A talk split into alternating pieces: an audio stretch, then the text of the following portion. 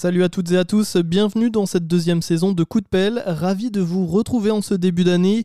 Aujourd'hui, nous accueillons un rameur, un coach et un directeur de fédération, une personnalité de l'aviron que vous ne connaissez probablement pas ou bien peu, ou alors de loin et pour cause, il est très loin. Il va nous faire voyager à l'autre bout du monde.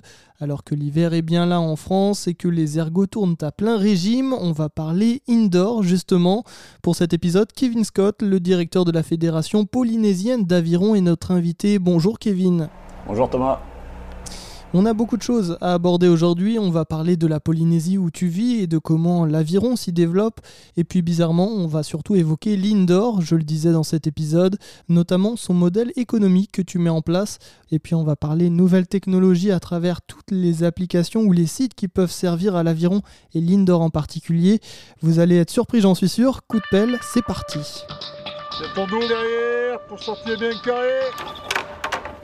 C'est l'heure de vérité pour euh, le 2 de coupe.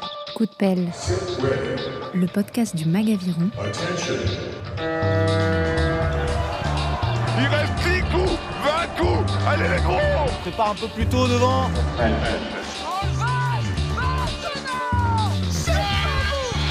Présenté par Thomas Pronguet. Aujourd'hui, on va être vraiment hyper branché, connecté dans cet épisode. Kevin, ça tombe bien, il y a eu un premier test ergo au mois de décembre. Les championnats de France Indoor sont là euh, en ce moment, en janvier. Et puis il fait froid, donc on rame plus en salle. On va peut-être euh, commencer euh, par le début et faire une petite présentation. Toi, tu es coach d'aviron et avant de vivre en Polynésie, tu as entraîné en France Métropole. Raconte-nous un peu ton parcours. Alors bah, le parcours, il est, euh, il est suivi d'un rameur euh, qui tombe amoureux de son sport à- au point où il veut en faire son métier, tout simplement. Donc j'ai commencé à l'aviron Beaucaire, j'ai très vite euh, été séduit par, euh, bah, par tous les aspects qu'on aime bien en aviron, hein, le côté nature, le côté dépassement de soi, euh, camaraderie, fraternité. Et je me suis dit que ce que ça avait pu m'apporter, j'aimerais bien le retransmettre. Donc l'idée c'était de faire une fac de sport pour avoir un maximum de cordes à mon arc et en parallèle de suivre euh, les formations fédérales et euh, j'ai passé en candidat libre les E BE1, BE2 et j'ai été jusqu'à un master 2 en prépa physique. Coup du hasard ou du destin, je sais pas, au moment où je finissais mes études à l'Aviron Beaucaire, là où j'avais été formé, ils cherchaient à nouveau un coach. Et de fil en aiguille, je me suis orienté euh, comment dire, par, le, par les expériences que j'ai vécues, plus vers le développement. C'est ce qui m'a conduit à travailler pour le comité départemental de l'Hérault ensuite, euh, et puis après un poste de technicien sportif régional, euh, Fédération française d'aviron et Ligue Languedoc-Roussillon d'aviron. Jusqu'au jour où euh, je suis parti en vacances en Polynésie française et je suis pas rentré. On va l'aborder. Donc, tu es rameur à la base. Par quel club tu es passé? Tu as fait d'autres clubs? Tu es originaire d'Avignon ou Bah, je suis originaire d'un petit village qui est entre Beaucaire et Avignon. Donc j'ai ramé euh, à Beaucaire, euh, vraiment c'est là où j'ai appris et où j'ai fait mes premières années. Quand j'ai été à la fac à Avignon en semaine, je m'entraînais beaucoup là-bas. C'est un club qui m'a accueilli à bras ouverts sans me demander d'y prendre ma licence et euh, ça a été super. Puis euh, en montant à Lyon, ça a été à l'Aviron des Sinois. Et après, je suis resté licencié à Beaucaire jusqu'à mon départ sur Tahiti, même si j'ai eu l'occasion de ramer un peu dans tous les clubs du, du Languedoc-Roussillon ou, ou ailleurs quand j'avais d'autres déplacements. Et alors, pourquoi tu es parti en Polynésie? J'imagine que ça n'a pas été euh, simple au début, ou alors si, ça a été le coup de foudre euh, immédiat? Alors c'est un peu particulier puisque ma, compagne avec qui je suis depuis de nombreuses années a sa maman qui est des îles Marquises, donc c'est l'archipel le plus au nord de la Polynésie française. Et on avait vu que Mathieu Forge, qui est le président actuel encore du club euh, Cercle d'aviron polynésien dans lequel j'évolue, il avait créé une page Facebook. Donc moi, pour l'anecdote, je suivais le club tahitien parce qu'il y avait de l'aviron en Polynésie française et ça, me- plaisait de montrer à ma belle-mère qu'il n'y avait pas que la pirogue sur l'eau là-bas. Et euh, c'est comme ça qu'on est rentré en contact. Et puis un beau jour, euh, en discutant comme ça sur, euh, Facebook, euh, Mathieu me dit qu'il cherche quelqu'un pour, euh, pour encadrer des stages en été. Je lui réponds que j'ai un temps de travail annualisé, que ça me ferait plaisir de venir l'aider s'il me trouvait de quoi financer le billet. Puis euh, je disais ça comme ça pour presque pour rigoler. Puis euh, bah, deux jours après, il me rappelait en me disant c'est bon, j'ai ton billet. Donc je suis parti. Puis euh, une fois sur place, la ministre des Sports, puisque la Polynésie a son propre gouvernement, c'est un territoire autonome. Donc la ministre des Sports locale me demande une expertise et d'approfondir un petit peu mon séjour avec une analyse si l'aviron est viable ici. Puis quand je lui ai fait mon rapport, elle m'a proposé de rester avec un, un poste de prof de PS. Donc j'ai appelé, euh, appelé Gilles Purier, qui était le directeur technique adjoint de l'époque, pour lui dire euh, Gilles, je vais pas rentrer, je vais pas reprendre mon poste. Il a été très compréhensif, ça s'est super bien passé. Puis j'ai appelé Andrea, ma compagne, et je lui ai dit ça te dirait de venir à, Tahiti? Elle n'a pas réfléchi, elle a, quitté son job, elle a, déménagé notre appart et puis elle est venue. Euh, c'est sûr que c'est pas un projet commun, donc sur ses débuts, en tout cas ce départ, comment ensuite est, est venu se greffer le projet de monter une fédération? Alors ça s'est fait un peu naturellement, euh, dans le sens où on a commencé avec moi qui étais prof de PS à mi-temps dans un, dans un collège. On a fait venir des ergomètres. Là aussi, il y a, beaucoup de hasards euh, qui, font qu'on se dit que c'est pas des hasards finalement. Mais on a euh, une personne qui est un ancien rameur d'une grande université américaine, qui est directeur d'un groupe hôtelier et qui était au club. Donc cette personne-là s'est positionnée en mécène et nous a payé sur ses fonds personnels, même pas des fonds de l'entreprise, mais sur ses fonds personnels, des rameurs Concept 2. Et il a été entraîné, lui, pendant son parcours universitaire, par un des deux frangins qui a monté euh, Concept 2. Donc euh, de là, on a mis les rameurs au collège de Punaouia, là où je travaillais. On a développé l'activité en marge de tout ce qu'on pouvait faire dans le scolaire. Donc les rameurs étaient dans le collège et puis euh, hors temps scolaire, on pouvait, on le fait toujours, hein, on, accueille des personnes qui ont envie de, pratiquer. Et de fil en aiguille, ça a fonctionné. Cyril Godmer, qui s'occupe du club de Farehoe maintenant, qui était un de mes collègues prof de PS, a aussi bien accroché avec l'activité, puis a monté son club. On a, voilà, on a fait des émules un petit peu comme ça. Puis de fil en aiguille, on s'est rendu compte qu'on avait tous les critères qu'il fallait pour monter une fédération, obtenir la délégation de service public du gouvernement de la Polynésie. Et là, en fait, ça nous permet d'accéder à des emplois qui sont, euh, qui sont aidés, à des subventions et à beaucoup d'autres choses pour accélérer le développement. Donc euh, ça s'est fait au bout de, au bout de 4 ans et demi euh, pour moi de présence sur le territoire. On a monté la fédération avec euh, donc Mathieu Forge, Jacques Bénéjean, qui est un ancien de Vichy, qui a été président de la CBB. Donc on avait quand même des, des personnes autour de nous qui connaissaient l'aviron, qui avaient de l'expérience. Et puis on a, on a d'autres personnes comme Christophe Lézé, qui est le trésorier actuel de la fédération, et, le reste du comité directeur, qui ont été des, des rameurs formés sur Tahiti en fait. On en a encore aux prémices, ça reste compliqué parce qu'il y a beaucoup de compétences à acquérir, surtout pour les bénévoles. Mais euh, l'aventure est belle puisqu'on arrive à faire des choses sympas et euh, on sait qu'on a beaucoup plus de chemin devant nous que ce qu'il y a derrière, donc c'est ça qui motive.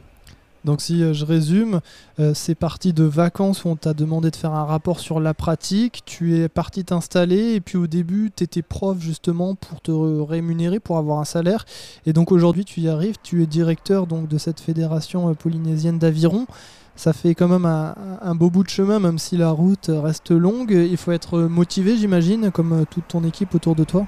Ouais, bah, y a, c'est sûr, hein, c'est beaucoup, beaucoup, beaucoup de boulot. Il y a plus de travail que ce que je peux en faire, donc euh, c'est rassurant. Mais, euh, mais surtout, en fait, ce qui motive, c'est que la Polynésie nous le rend bien. Donc, euh, d'une part, par rapport à l'environnement exceptionnel dans lequel on, on fonctionne. Donc, je parle d'environnement naturel, mais d'environnement humain aussi, parce que ça y fait beaucoup.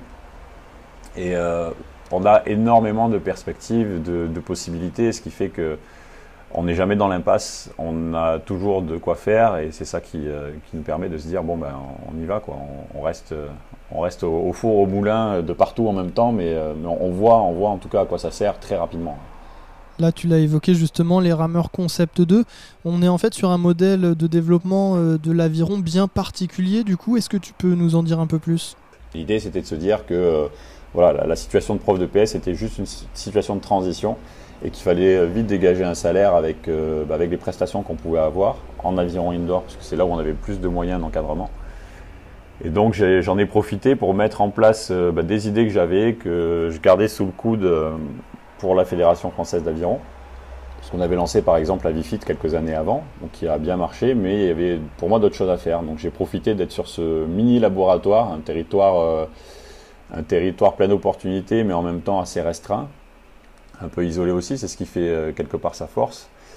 Et euh, ben, on a lancé des, euh, des, formats de cours qui, sera, empruntent à d'autres disciplines dans la manière de concevoir les entraînements. Donc on a, on a récupéré un petit peu ce que j'ai pu apprendre sur mon parcours en crossfit, sur mon parcours en, athlétisme et les autres activités que j'ai pu encadrer dans mon parcours en STAPS pour mixer tout ça et avoir ben, de l'aviron indoor pour de l'aviron indoor comme une pratique exclusive. Et ça a pas mal marché. Ça a pas mal marché parce que là, à l'heure actuelle encore, tous les créneaux euh, qu'on a euh, sur le collège de Punaouia et le Cap Mara, donc un club dans lequel je continue à intervenir, on est plein. Et on a au final des pratiquants qui font un petit peu d'aviron nautique, mais ils sont loin d'être majoritaires, et surtout des pratiquants qui font que de l'aviron indoor pour l'aviron indoor. Et alors justement, pourquoi l'aviron nautique, il est euh, pas autant euh, développé que l'indoor? Il y, a, une raison euh, de coût, il y a une raison de, matériel, de structure? Alors il y a plusieurs raisons, elles sont forcément très complexes, mais avec le recul qu'on a actuellement, on peut se dire que ça vient de deux raisons principales. La première, bah, c'est lié à l'environnement, c'est-à-dire que les personnes qui font des sports outdoor ont énormément de choix.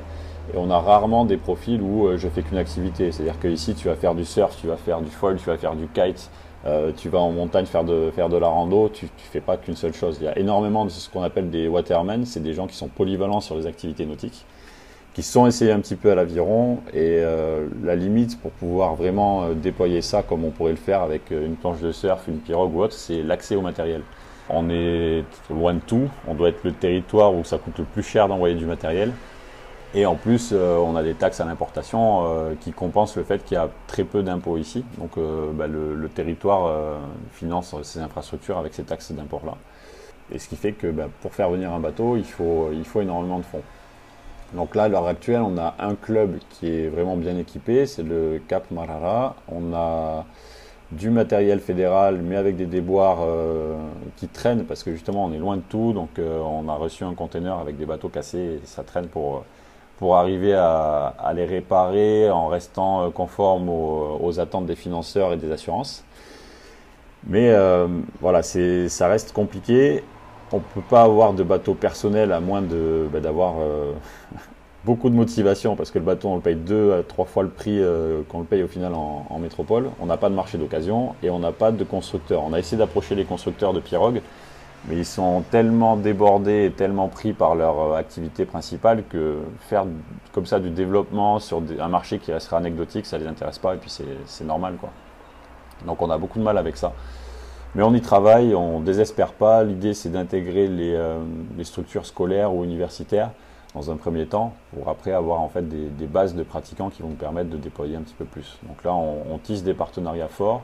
On a des communes qui s'équipent avec des packs euh, d'ergomètres et puis euh, qui ont l'idée de pouvoir aussi aller sur l'eau. Donc on est sur cette, euh, sur cette double raison qui nous, qui nous limite dans le, dans le sens où ça va pas aussi vite qu'en indoor, mais on a déjà de quoi faire en indoor et euh, déjà de quoi exister.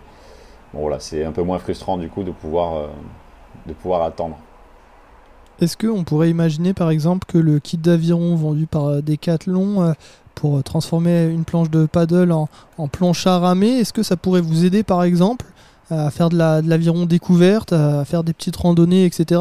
C'est un modèle qui pourrait être mis en place ou pareil, c'est compliqué d'importer? Alors c'est un peu moins compliqué d'importer, d'autant plus qu'il y a un décathlon qui devrait ouvrir euh, sur le territoire dans pas très longtemps. Mais c'est un système qu'on a déjà expérimenté avec euh, donc c'est des concurrents, c'est Orboard, c'est canadien. On a opté pour ce système-là puisqu'il n'y euh, a pas de roulement.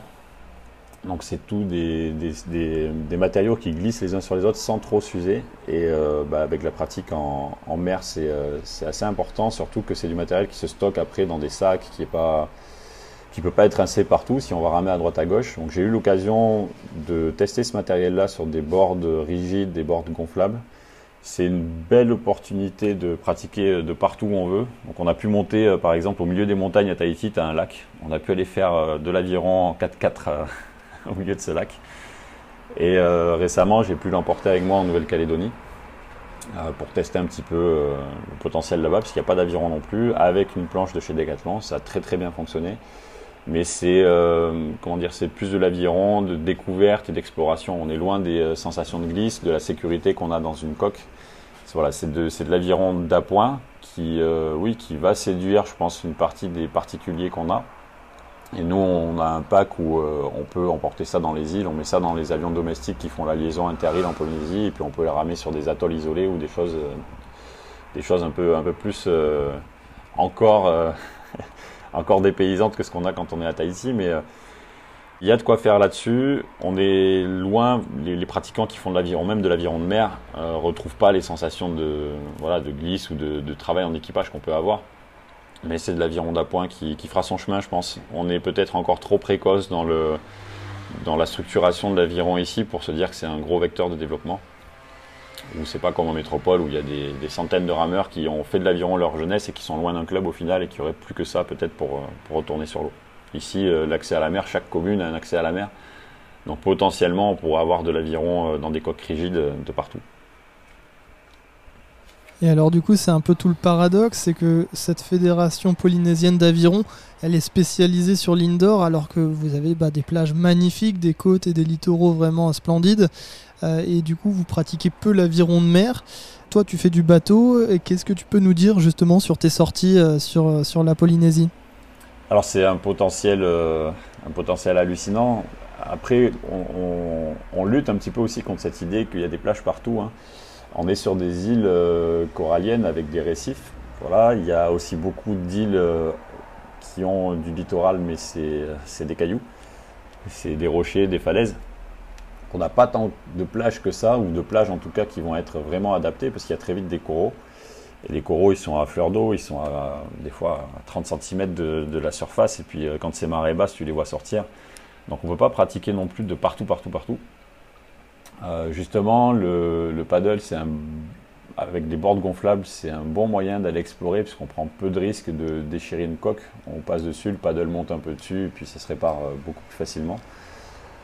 Mais voilà, c'est pas, c'est pas non plus le, je mets mon bateau où je veux et je vais ramer comme je veux. Mais il y a quand même beaucoup de potentiel. Les lagons offrent des plans d'eau abrités, un petit peu comme les grands lacs. On retrouve les mêmes conditions que ben, sur le lac euh, à Chambéry où j'ai pu, pu ramer un petit peu. Euh, ou les temps de taux. euh, voilà, c'est, on peut ramer la plupart du temps. En mer, euh, il n'y a pas de souci. On peut aussi sortir des passes et, euh, faire de, de l'aviron océanique. Mais euh, voilà, la, la principale limite pour l'instant, c'est le matériel, c'est l'accès à ce matériel-là. Et euh, bon, il suffit pas de l'acheter, il faut, il faut convaincre, il faut trouver des emplacements pour le stockage, puisqu'il n'y a pas beaucoup de plaines. Donc euh, ben, le littoral, c'est, la surface euh, exploitable pour, euh, pour se loger, pour mettre des commerces ou autres. Donc l'accès à la mer est sur des points bien particuliers qui sont déjà saturés de, ben, par exemple, de pirogues ou de, ou de kayaks ou d'autres embarcations. Donc il faut se faire sa place quand même, et c'est pas, pas facile. Faut, faut convaincre, faut montrer qu'on est légitime. Et euh, bon, voilà, c'est d'autres, limites euh, secondaires entre guillemets, mais qui sont bien présentes quand même. faut faire sa place et notamment faut faire sa place par rapport à, à la pirogue parce que c'est un peu le, le sport national euh, sur place. Est-ce que toi, te, voilà, tu as déjà ramé avec euh, des, des- des pirogues à côté de toi ou est-ce que tu as vu certains championnats? Ah oui, bien sûr, on, a, on est régulièrement invité hein, sur certaines courses, donc euh, c'est particulier puisqu'on a deux, deux comportements euh, pour l'instant, donc c'est lié à une méconnaissance de notre activité. Euh, ici à Tahiti, le sport roi, c'est la pirogue, tu l'as dit, mais il est tellement roi que les personnes ont du mal à se représenter ce que peut être les activités nautiques hors de Polynésie française. C'est-à-dire que, ben, hors de Polynésie française, même en France, pour l'instant, la pirogue, ça reste anecdotique par rapport à ce que le kayak ou l'aviron ou la voile peuvent être, alors qu'ici c'est l'inverse. Et euh, du coup, ben, on nous demande souvent pourquoi on rame à l'envers. Qu'est-ce qu'ils font ces idiots à tourner le dos au sens où ils avancent mais on, commence quand même à voilà parce que on montre que on navigue à peu près pareil finalement, qu'on peut aller là où les pirogues vont. On va peut-être pas aussi vite que, eux dans les conditions qui leur sont favorables. hein. Ils peuvent surfer, euh, ils peuvent surfer des vagues de houle. Nous, on a du mal à le faire en, aviron. Mais quand on remonte le vent ou quand on a le, vent de côté ou les vagues de côté, ben on est pareil. On a fait des traversées entre les îles avec euh, des projets sympas. Il y avait eu les rames avec Alexandra entre Tahiti et Moorea, ça faisait euh, un peu plus de 20 km. On a eu euh, le rame avec Alexandra 2 entre Taha et Bora Bora. Donc là, c'était un peu plus de 40 km. Et on a des courses qui ont été réalisées voilà, entre Tahiti et Moorea aussi, au, milieu des, au milieu des V6 euh, en double ou en 4. Euh, on peut être bien vu par certains, mal vu par d'autres. Ça a été jusqu'à entendre des choses qui restent anecdotiques, mais quand même, qui te, on te dit que tu es un néocolon, que c'est du néocolonialisme euh, de vouloir importer ton sport comme ça. Alors bon, on n'est pas du tout dans cette idée-là. Nous, ce qu'on voit comme, euh, comme quelqu'un qui ferait de la pirogue euh, verrait la mer en, métropole, il a envie de faire ce qu'il aime, de prendre une pirogue et d'aller sur l'eau. Nous, euh, ben, en ayant grandi dans l'aviron, quand on voit des plans d'eau comme ça, on a juste envie de prendre un bateau d'aviron et y aller. même si la pirogue, ça reste un sport super sympa, bon voilà, quand tu as, ça dans ton ADN, tu peux pas t'en empêcher. Et on arrive quand même à le transmettre un petit peu. Il y a d'anciens, alors c'est plus vrai chez les femmes, qu'elles ont peut-être moins ce, complexe de croiser les anciens collègues sur l'eau qui, vont porter un jugement forcément quand ils te voient en, aviron et que tu as fait de la pirogue toute ta vie. Mais on a des personnes qui font, qui font le transfert quand même. Voilà, je pense que quand on aura plusieurs clubs, il y, a, un embryon de club qui est en train de se monter à Montréal, l'île sœur de Tahiti, qui est juste de l'autre côté euh, d'un chenal de 23 km.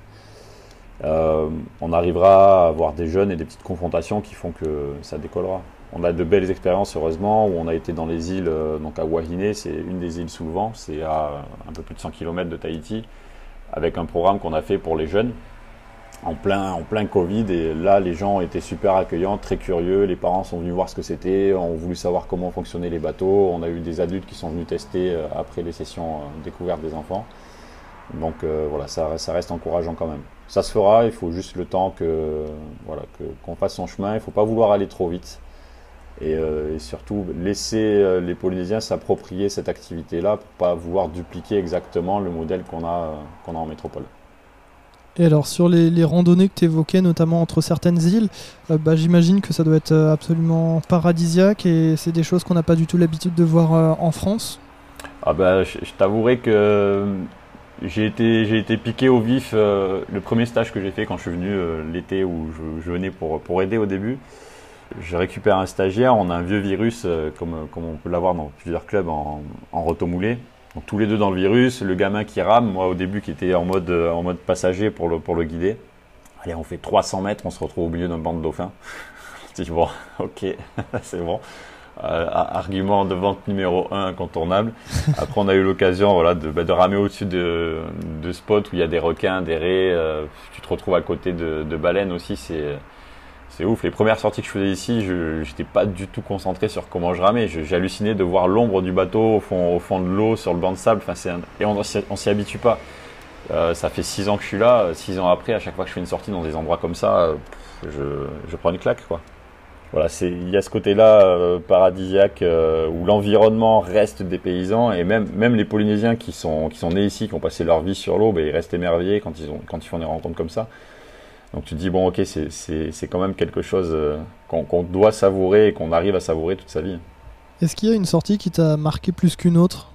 Ouais, il y, en a, y en a beaucoup. Bah, cette fameuse sortie, la première fois où j'ai vu les dauphins, j'ai eu aussi l'occasion d'aller ramer à Rayatea avec quelqu'un qui avait fait venir un lightbot et qui, qui, qui nous l'a mis à dispo. Donc il me faisait le tour du propriétaire, on a, on a vu tous les environnements qu'on pouvait avoir en Polynésie sur une sortie de, de 12 km. Donc on a été un, on a été un peu sur le lagon, euh, on a vu, on a ramé au-dessus des bancs de sable. On a zigzagué entre les coraux, on a, j'ai vu une raie, on a vu les dauphins, on a fait le tour d'un motu, c'est les petits îlots qu'on a sur les récifs avec un petit passage en mer, un peu de surf euh, dans la passe. Et euh, là, tu te dis, waouh, c'est sur une sortie arriver à faire tout ça avec euh, bien sûr un grand soleil et des conditions, des conditions au top. Merci pour nous. ouais, tu te dis, bon, je me vois mal maintenant ramer l'hiver sur les, sur les rivières en crue, boueux, où tu vois pas la couleur de ta palette quand elle est dans l'eau. Ça, c'est, voilà, c'est compliqué. On peut dire que l'aviron, c'est politique en Polynésie, un peu le combat des modernes et des anciens? Alors non, enfin pas vraiment. C'est plus c'est plus anecdotique avec des personnes qui, euh, voilà, qui vont, qui vont juger sans trop connaître. Malheureusement, mais ça, on a des, personnes partout. Hein. même si le Polynésien est, particulièrement accueillant, ben, il y en a qui, euh, qui restent quand même traumatisés par des histoires familiales qui, ben, qui se transmettent encore euh, et, la colonisation avec tout ce que ça a pu apporter, puisque c'est une colonisation relativement récente. Ma, ma compagne a un grand oncle qui n'a pas appris à parler français parle encore le marquisien, donc c'est dire si c'est récent. Euh, ces a priori, même si on n'est pas nous euh, directement euh, les acteurs de la colonisation, on représente cette icône-là parce qu'on est qu'on est métropolitain à la base. C'est plus des anecdotes qu'autre chose. On s'occupe de nous, on fait notre chemin. On a un bon noyau là sur le Cap Mara en nautique. On a de belles perspectives en nautique aussi sur Moréa. On a régulièrement des personnes qui viennent en vacances. Euh, bah, là, par exemple, il y a un Canadien qui est là et qui, euh, bah, apporte. Hein. il a été faire une démonstration à l'école à Montréal euh, sur, les rameurs qu'ils ont pu mettre dans l'école. Voilà, on s'est enrichi un petit peu de tout ce qu'on peut prendre à droite à gauche et puis, on évolue comme ça maintenant. On va revenir maintenant sur l'ergo, vu que c'est la pratique que tu développes en ce moment. Est-ce que tu peux nous expliquer le modèle économique mis en place autour de l'indoor? Nous, en métropole, on commence à vendre des licences e-indoor, mais ce n'est pas encore vraiment ça. Est-ce que vous êtes précurseur, un laboratoire à idées? Alors oui, on peut le voir, comme ça. Euh, ça va dans ce sens-là, dans justement la démarche que j'ai eue au tout début, en me disant bah, c'est l'occasion ou jamais de tester ce format de cours avec des personnes qui n'ont pas de, pas d'antériorité, qui n'ont pas cet héritage-là qui vient du nautique et cette expérience comme on a tous pu l'avoir et que j'ai su surmonter par nécessité au début. Ou euh, bah, quand tu es dans un club d'aviron, souvent la machine à ramer, c'est le truc que tu fais quand tu peux pas aller sur l'eau. Donc déjà, tu as ce côté-là où tu as l'impression d'être puni. Il y a trop de vent, il y a une crue ou quoi, bon ben on va encore faire de l'ergot. Puis euh, bon, le, contenu B1, B2, tu te mets à, à 20 cadences, tu fais deux fois 30 minutes et tu dois pousser plus fort que ce que tu as fait la dernière fois. C'était un peu limitant. Bon, je, stigmatise un petit peu euh, volontairement, hein, mais c'est malheureusement, il y a encore beaucoup de personnes qui sont dans ces optiques-là. Et souvent, ben, sur les réseaux sociaux, on, voit des personnes qui comprennent pas pourquoi on passe autant de temps sur l'ergo. Moi, je suis en Polynésie française je rame sur l'ergo tous les jours. Et il y a le côté, euh, le côté pratique, c'est que bah, quand j'ai une heure de trou, je sais que je peux faire 40 minutes d'ergo, prendre ma douche et j'ai continué à m'entraîner. Donc ça, euh, c'est une chose aussi qui nous a permis de, bah, de toucher un public qu'on n'aurait jamais touché autrement. C'est des gens qui n'ont pas le temps d'aller sur l'eau ou qui ne sont pas sensibles, mais qui, euh, voient qu'on a réussi à développer un, format de cours, en tout cas, où il y a une bonne ambiance, où c'est une sollicitation complète. Ça a des impacts bah, sur la condition physique hein, de, manière générale, on le sait tous, mais euh, ici, il a fallu le montrer. Et ça fonctionne. Donc on est, on est sur un format où en fait les personnes ont une cotisation mensuelle, comme on pourrait l'avoir en salle de sport au final, avec euh, du coaching en petits groupes, on ne dépasse pas les 14 personnes. On propose des séances qui sont conçues pour que euh, l'ancien rameur ou le rameur qui fait encore du bateau puisse y trouver son compte. Euh, le gars qui est en forme, qui, veut, qui veut se rincer et, éprouver sa condition physique puisse ramer à côté de la personne qui a 65 ans et qui veut juste une activité pour, bah, pour renouer un petit peu avec les activités physiques après des années d'interruption pendant qu'ils étaient en activité professionnelle. Et alors, elle se présente comment ces séances justement euh, Comment tu fais pour intéresser les gens pour pas que ça soit un peu redondant? On a bon bah, enfin j'ai le j'ai cette image en France parce que bah, j'ai toujours fait de l'ergo comme ça. Comment tu fais juste pour motiver les troupes, on va dire, sur euh, toute une saison? Alors c'est justement là où j'ai conçu les, entraînements en m'inspirant de tout ce que j'avais pu voir en prépa physique. Euh, on a des formats types avec des choses qui vont pas du tout parler aux, aux rameurs, mais qui vont peut-être parler aux, personnes qui font, euh, qui font de la muscu, du crossfit ou d'autres disciplines, mais on peut travailler sous forme de, tabata, sous forme d'EMOM, sous forme d'AMRAP. Donc c'est des formats en fait qui sont par nature un petit peu ludiques. Euh, on se challenge soi-même. On n'est pas forcément dans la comparaison de perf, même si on note souvent ce qui se passe pour le suivi. Mais on, on a, on a ces formats-là qui reviennent. Donc il y a déjà une dizaine d'entraînements types de base auquel on rajoute des entraînements un peu plus classiques. Hein. Ça nous arrive de faire du long, ça nous arrive de faire du travail à cadence fixe, euh, voilà, en cherchant euh, ce qu'on cherche à avoir un petit peu en, aviron indoor hérité de, l'aviron nautique. Mais on change toujours les ingrédients. On associe ça avec des exercices à réaliser à poids de corps, sur et autour du rameur, des exercices qui sont inspirés de ce qu'on avait pris en, en Avifit, des exercices d'isolation ou partiels ou dérivés du coup d'aviron. Et ça fait qu'on a une recette qui permet d'avoir les contenus tout le temps renouvelés, avec un petit dosage d'entraînement qui reviennent pour suivre les progrès. On est énormément aussi porté sur tout ce qui est challenge en ligne. Alors il y a le côté perf forcément, mais il n'est pas principal, c'est le, côté accomplissement qu'on met en avant. C'est-à-dire qu'on va valoriser les gens quand ils arrivent par exemple sur les 7 défis à avoir, euh, à avoir les deux premiers défis complétés, peu importe si leurs 100 mètres ils sont à fond ou pas. On a des personnes qui veulent pas ramer au-dessus de 26, 28 de cadence parce qu'ils se sentent mal on leur fait quand même faire leurs 100 mètres et on a une personne qui, même euh, si elle marque 50 points pour son club, c'est toujours 50 points de prix elle est contente de le faire. Et au final, c'est ça, je pense, qui fait qu'on a tous les ingrédients qui fonctionnent. C'est des séances variées qui changent tout le temps, mais on travaille tous ensemble, tous en même temps, chacun à son niveau. Et des fois, même les personnes qui sont un peu en deçà, ben, d'avoir quelqu'un de 60 ans qui est là, qui rame en mode cool, mais qui est là à chaque fois que tu viens t'entraîner, bah, quand tu sais que lui il est là et que toi tu es resté chez toi parce que tu étais un peu fatigué ou autre, bah, tu te dis ouais, bah, j'ai vu la photo, il était là, euh, putain, ça craint, il faut que je me bouge quoi. Et au final voilà, on a, on a su dupliquer ça sur les clubs qui le mettent aussi en place. Et euh, on a une autre approche complètement euh, de l'aviron indoor, c'est qu'on n'est pas dans quelque chose de négatif dès le départ. On n'est pas dans quelque chose qui vient, qui vient suppléer l'activité principale. On est sur ces formats-là pour ce format-là. Et on a tous les profils. On a des gens qui en font sur l'eau, qui viennent en complément, qui viennent parce qu'ils finissent tard, le soir et ils peuvent se maintenir en forme. on a des gens qui viennent parfaire leur, leur apprentissage technique au début et puis qui restent parce qu'ils trouvent que voilà, c'est adapté. On a des gens qui n'ont pas l'intention du tout d'aller sur l'eau, qui iront pas, mais on les touche on les a captés parce que notre activité elle est, très bien structurée. Euh, c'est donc une approche totalement différente qu'on peut avoir en métropole. Quelles sont vos compètes euh, du coup? Alors oui, on avait justement euh, ce que nous on appelle notre open. Open dans le sens où on veut vraiment que ça reste ouvert à tous. Donc ça, c'était une animation tant qu'on n'était pas fédération, parce qu'on n'avait pas trop de légitimité à pouvoir organiser des compétitions et délivrer des titres ou autres. Donc là, c'est vraiment une compétition à part entière. Donc on la connote pas trop évaluation fédérale, mais vraiment compétition d'aviron indoor. Et là encore, on a tous les profils. On a des gens qui, qui font leur demi en 10 minutes, mais pour eux, c'est euh, voilà, c'est l'occasion de s'éprouver un petit peu différemment et on, encourage ça au contraire. Et oui, on a, on a du monde, on n'a pas forcément beaucoup de monde très performant qui, qui s'entraîne dans, dans un objectif d'intégrer des équipes régionales ou, euh, ou de France, mais au final, on arrive à, à toucher du monde parce que c'est leur pratique et ça leur plaît. Donc on a, on a un système de compétition. On a, en gros, on a chaque année 4, quatre temps forts. Donc l'Open 2K qui a lieu en décembre, synchronisé avec les 2000 mètres. Euh. On a ensuite les indoor sprints qui ont lieu au mois de mars, où là on a vraiment mis le paquet. On touche euh, les écoles, il y a des écoles qui sont équipées, on touche les entreprises. On a un gros challenge entreprise qui fait qu'on arrive à avoir beaucoup de monde. On a une manifestation plus sur 500 mètres euh, pendant juillet-août, donc pendant les, une des deux grandes vacances scolaires qu'on a en Polynésie. Et ensuite, on a quelque chose qu'on va pouvoir remettre, qu'on n'a pas eu l'occasion de remettre au bout du jour depuis le Covid, c'est une compétition par équipe. Donc on avait deux formats, soit un format 100 km en petite équipe, c'est-à-dire 10 personnes maximum, ou alors le record de l'heure, c'est euh, à 5, tu changes comme tu veux, tu as droit à tenir les sangles et tout, et tu dois faire la plus grande distance en, en une heure. Et ces temps forts-là nous rythment la saison. En plus de ça, on a des compétitions connectées. Et au final, on a vraiment une saison sportive pour la personne qui fait que de l'aviron indoor et qui ne va pas chercher autre chose que que cette pratique-là. Quoi. Alors on l'a testé lors des confinements euh, successifs en France, connecter son ergo à l'ordinateur, rentrer les données sur son smartphone ou une application, euh, ce sont des pratiques vous que vous faites au, quotidien justement? Alors oui, on essaye en tout cas, puisque comme de partout, hein, le...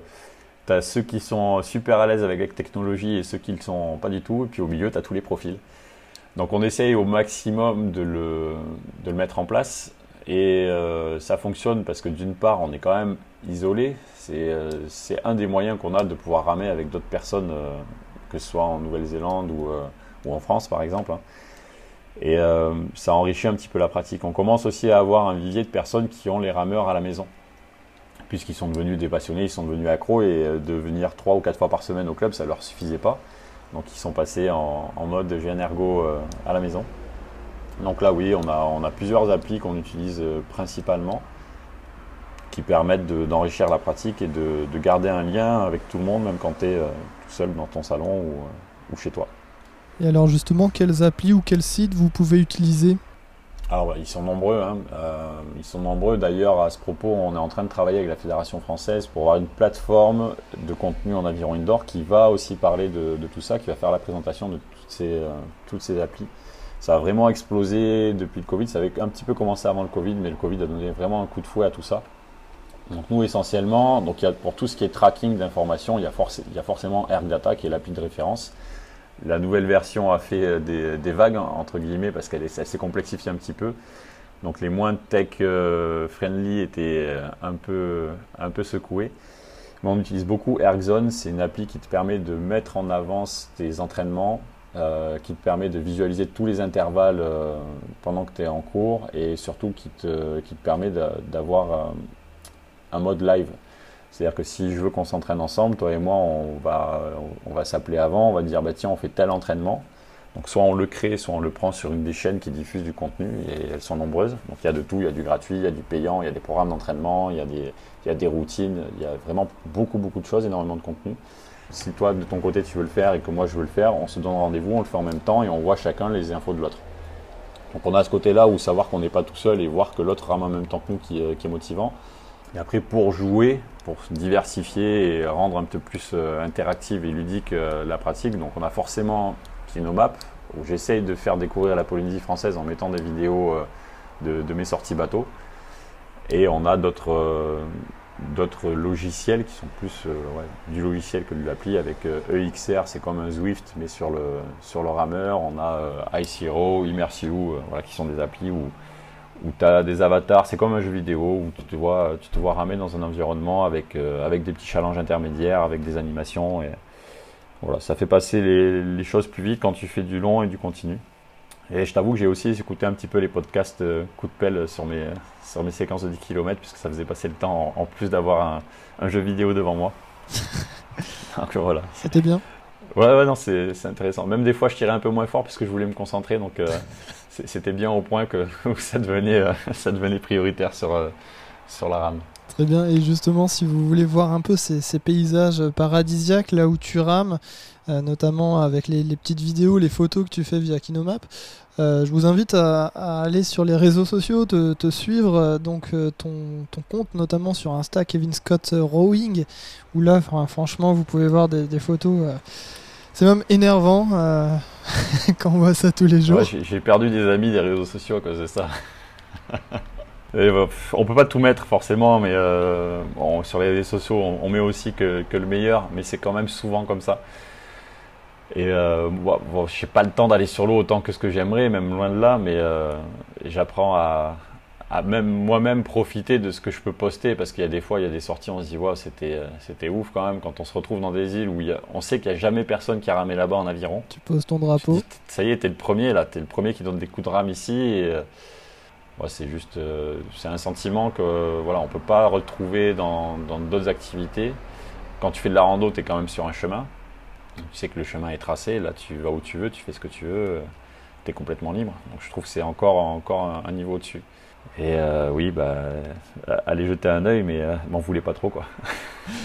c'est noté. Est-ce que justement la, la Fédé, la FFA, ou, ou, vous, de votre côté, vous avez volonté de développer les randos aviron une fois que le matériel euh, et que la pratique s'ancrera un peu plus? Alors oui, c'est clairement, clairement dans les plans. D'autant plus que là, on a donc dans l'arrivage où on a eu des petits soucis euh, sur les bateaux qui sont, qui sont arrivés un peu cassés. On a deux bateaux qui sont des bateaux fédéraux qui pourraient être mis à disposition assez facilement. On a lancé aussi un programme qu'on appelle Aviroders. Alors c'est pas tout à fait comme le randon aviron dans le sens où il n'y a pas de club hôte qui organise. C'est on prend le matos, on va à un endroit où il n'y a pas d'aviron pour développer le bassin, pour se dépayser un petit peu et pour le faire découvrir aux, locaux. Et euh, ça fonctionne bien. Donc c'est quelque chose qu'on envisage de pouvoir aussi ouvrir à, tout le monde avec des séjours un peu plus longs. Donc on a des, euh, des étapes qui sont à la journée, mais des étapes aussi où on fait 3-4 jours dans les îles. Et pourquoi pas bah, coupler ça euh, avec des séjours un peu plus longs, c'est-à-dire qu'on fait des 3, 4, les 3-4 premiers jours d'un séjour en avirodeur avec les rameurs locaux, et puis euh, ceux qui restent après sur place, qui sont là en vacances par exemple, peuvent, euh, peuvent explorer un peu, plus, un peu plus les îles. Donc c'est clairement dans nos plans, on s'est rapproché déjà des, services touristiques ici, on commence à avoir notre réseau sur tout ce qui est hébergement et transport, et il y a de plus en plus de possibilités avec, euh, avec le transport en, ferry, avec les transports euh, en avion des, personnes, on peut, on peut arriver même à faire des packs. Euh, voilà, on, y, réfléchit, des packs multi-îles. On pouvoir ramer sur le lagon de Bora Bora ou, Wahine, qui est une île encore plus sauvage et préservée. C'est des choses qu'on envisage de pouvoir partager à moyen terme, on va dire. Très bien. On va aborder notre dernière partie un peu plus personnelle afin de mieux te connaître. On a déjà pas mal parlé à travers ton projet de certaines facettes de ta personnalité. Est-ce que c'est pas trop dur d'être à l'autre bout du monde, loin de ses proches, ses amis, etc. Ou bien euh, même aujourd'hui, euh, tous les jours reste un peu un, rêve éveillé? Alors il bah, y a de ça, hein. il y, a, le, rêve éveillé. En fait, ce qui est le plus dur, c'est l'éloignement par rapport à la famille. Donc les parents, euh, j'ai deux petites nièces que je vois grandir euh, ben, en, visio au final. Donc oui, c'est dur, mais c'est un choix. Faut, faut pas oublier que voilà, on est parti parce qu'on on pensait qu'on allait vivre euh, quelque chose de différent et de beaucoup plus enrichissant et, on n'en est pas lassé ou on trouve pas ça trop oppressant. Donc il y a, le temps passe beaucoup plus vite ici. Ces six ans, je les ai pas vus passer. Je sais pas si c'est lié au fait qu'il n'y ait pas vraiment de saison ou autre, mais la vie est beaucoup plus facile ici, entre guillemets. Il y a ceux qui vont te dire que la vie est chère, c'est vrai, mais euh, bon voilà, il y, a, énormément de côtés facilitants. Les rapports humains sont, sont bien différents. Il y a beaucoup plus de proximité, euh, moins, de, distance. Euh, tu dis bonjour à tout le monde, tout le monde te répond. Tu te, fais des amis quand tu es à côté d'eux dans le bus, tu discutes et puis tu te retrouves après à boire un coup parce que, ça a matché. Voilà, il y a tellement de bons côtés que on, on arrive à supporter assez bien l'éloignement. Au-delà de l'aviron, est-ce que tu pratiques d'autres sports? C'est pas des pratiques euh, régulières d'entraînement, mais beaucoup de randonnées, de snorkeling. J'ai eu un peu plus de temps pour aller au, bodyboard là, euh, cette dernière année. Mais ouais, c'est surtout euh, me retrouver dans les grands espaces. J'ai laissé un peu de côté le, VTT, puisqu'ici c'est soit des plaines urbaines, soit des montagnes. Et les montagnes, elles montent très très très raides. Et j'en fais pas suffisamment pour envisager de, prendre un VAE, donc souvent je les loue. Je loue les, vélos assistance électrique qui te permettent vraiment de monter de profiter, euh, même si tu n'as pas un entraînement régulier en vélo. Voilà, donc j'essaie dès que je peux d'aller un peu plus dans le côté nature, que ce soit en montagne ou, euh, en mer. Euh, maintenant, même la pratique d'aviron, elle n'est pas suffisante par rapport à tout ce que j'ai à faire au, au niveau du taf. Donc j'aimerais pouvoir déjà ramer plus avant de me dire tiens, je vais faire autre chose. Quelles sont euh, tes passions? On imagine facilement que tu passes à la plage dès que tu as 5 minutes. Est-ce que tu pêches ou bien tu cuisines? Alors non, je pêche pas, ça ne m'attire pas plus que ça. Par contre, j'aime bien manger les poissons. Ils sont, ils sont dans notre monde ici, c'est vraiment un truc, de, un truc de malade aussi. La plage, ça m'arrive par exemple d'y aller, même pour bosser, je pose mon hamac et puis quand je sais que j'ai du rédactionnel à faire, bah, je sors l'iPad et puis j'écris ce que je dois écrire euh, dans le hamac au bord de plage plutôt que derrière mon bureau. Donc ça, c'est le côté cool. Et euh, non, pas plus que ça. Bon, moi, je suis un gros geek, euh, forcément, avec tout ce qui est technologie. Et euh, bah, je me régale à faire, à faire des images, à sortir mon drone, à, à m'amuser avec mes GoPro, même si c'est pas que pour faire du kinomap. hein. Mais voilà, c'est essayer de profiter de cet environnement-là au maximum et de le partager avec mes proches aussi de cette manière-là. Est-ce qu'il y a une cause, une association qui te tient à cœur Si oui, laquelle? Bah, c'est quelque chose qui m'a sensibilisé sur mon parcours de, de coach. Par exemple, je me suis un peu détourné de la perf, puisque j'ai j'ai une formation initiale qui était orientée perf, hein, avec un master en prépa physique, euh, un stage d'observation au Pôle France de Lyon. euh, voilà, j'étais en début de carrière plutôt orienté vers ça. Et puis un, beau jour, je me suis rendu compte, j'ai ouvert les yeux sur un championnat de France, que j'avais tout misé sur un 4, qui est passé à côté de ces championnats avec euh, bah, un petit problème matériel. Je me suis rendu compte que l'énergie que j'avais mis sur ces quatre gars-là, si je l'avais sur les huit autres qu'on avait, on aurait pu leur apporter autre chose. C'est à partir de là que je me suis dit que on avait beaucoup plus de portée à apporter autre chose sur le système compétitif français qui en tout cas t'incite à vouloir aller chercher la médaille. Donc les, causes qui me tiennent à cœur, c'est euh, bah, c'est un peu ce que j'ai vécu moi avec l'aviron. hein. J'étais euh, j'étais un sale gosse euh, qui faisait des bêtises et ça m'a remis un peu dans le droit chemin. Donc c'est ça que j'essaye de, transmettre au maximum. Et c'est aussi pour ça que je reste très motivé sur, bah, sur, mon, sur mes activités professionnelles. C'est d'arriver à apporter, de montrer à, des gens qui sont vraiment défavorisés qu'on peut y arriver. Alors autant, autant d'un point de vue sanitaire, on a beaucoup, euh, beaucoup bossé en sport santé ici. Et j'ai vu des personnes reprendre en main complètement leur vie, euh, réduire leur traitement, euh, changer de vie du tout au tout avec une prise de conscience déclenchée par l'aviron. Et puis quand on a des gamins qui arrivent, qui arrivent des quartiers défavorisés à Tahiti, qui qui ont même pas de quoi se payer des baskets, et qu'ils arrivent à avoir envie de venir te voir à l'aviron parce que c'est un des meilleurs trucs qui leur arrive dans la semaine, tu dis que voilà, tu arrives à leur apporter quelque chose quand même euh, d'important pour eux. Donc euh, ouais, c'est ces, causes-là. On s'est encore centré sur l'aviron, mais euh, bon, ceux, ceux qui me voient de l'extérieur me disent que je suis obsédé, mais il y a tellement de facettes qui font que c'est un outil, c'est un vecteur pour arriver à accomplir différentes choses. Tu as ramé dans beaucoup d'endroits déjà. Où est-ce que tu aimerais poser tes pelles prochainement Euh, Trois idées, euh, trois pays, trois destinations? Alors, euh, il y a une destination qui m'a frustré parce que j'ai pas assez ramé, c'est la Nouvelle-Zélande, avec cette variété de paysages aussi, et, c'est encore un autre monde. À l'opposé complet de ce qu'on connaît ici, il y aurait des fjords en Norvège, et pourquoi pas ramer avec, euh, avec les glaciers à côté, euh, tant qu'il y en a, avec la banquise. J'ai vu des expéditions au Svalbard ou des choses comme ça qui m'ont dit, euh, ouais, ça doit être aussi sympa de, de ramer là-bas. Tu peux nous partager quelques trucs justement pour prévoir des sorties bateau comme ça à l'autre bout du monde? Il faut faire quoi Être équipé ou on contacte des clubs sur place, même à l'étranger, on se teste, on voilà, on part à l'aventure? Est-ce qu'il y a des petits trucs, des petits trucs à connaître? Bon, en fait, faut, faut pas avoir peur d'aller demander. Moi, c'est vraiment ça qui, euh, qui m'a ouvert un petit peu l'esprit ici avec les rapports humains, et puis je l'ai testé en Nouvelle-Calédonie.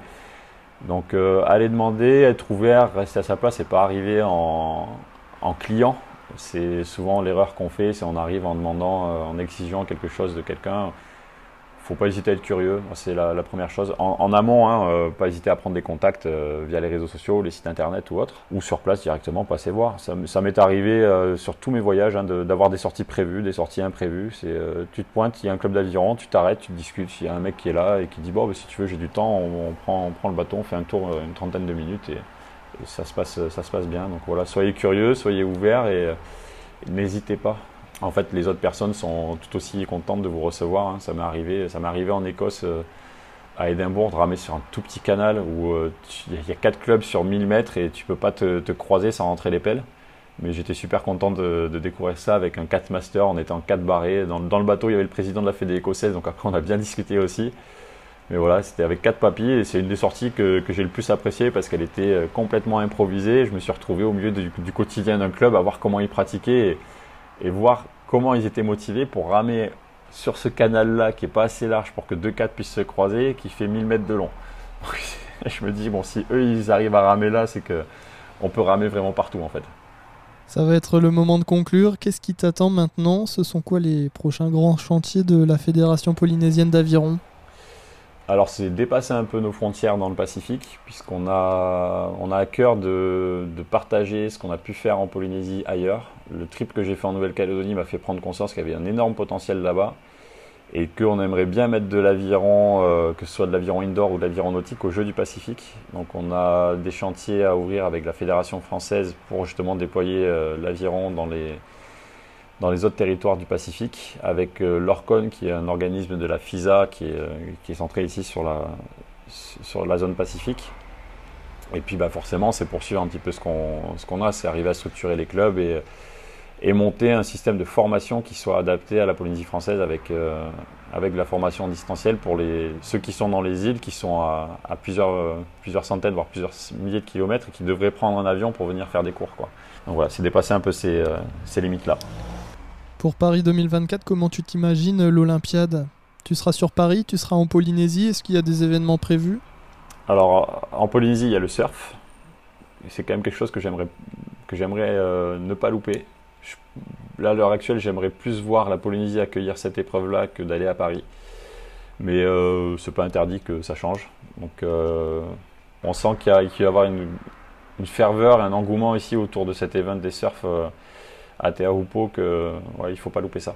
Est-ce qu'on pourrait un jour imaginer de l'indoor au, au JO bah, pourquoi pas En tout cas, on voit que c'est de plus en plus présent dans les grosses compétitions. Euh, ça fait quelques années que c'est aux Jeux mondiaux euh, police, pompiers, militaires. On commence à voir de l'e-sport euh, faire des, des, événements de fou. Donc pourquoi pas, pourquoi pas l'aviron indoor? Alors au JO, peut-être pas, puisque la direction qui est prise, c'est plus de mettre de l'aviron de mer. En tout cas, sur des grosses manifestations internationales, oui, ça, ça place complètement. Hein. Bon, c'est déjà la fin de cet épisode. Merci en tout cas Kevin d'avoir échangé avec nous sur l'Indoor, cette nouvelle fédération d'aviron en France à l'autre bout du monde, et de nous avoir un peu envoyé de soleil et de chaleur. À bientôt. À bientôt, merci pour l'invitation, c'était un, vrai plaisir. Et puis euh, comme d'habitude, si cet épisode vous a plu, n'hésitez pas à le partager, à lui laisser un commentaire ou une note. En attendant le retour des beaux jours, poussez sur l'ergot même si l'Indoor est terminé et que ça fait mal.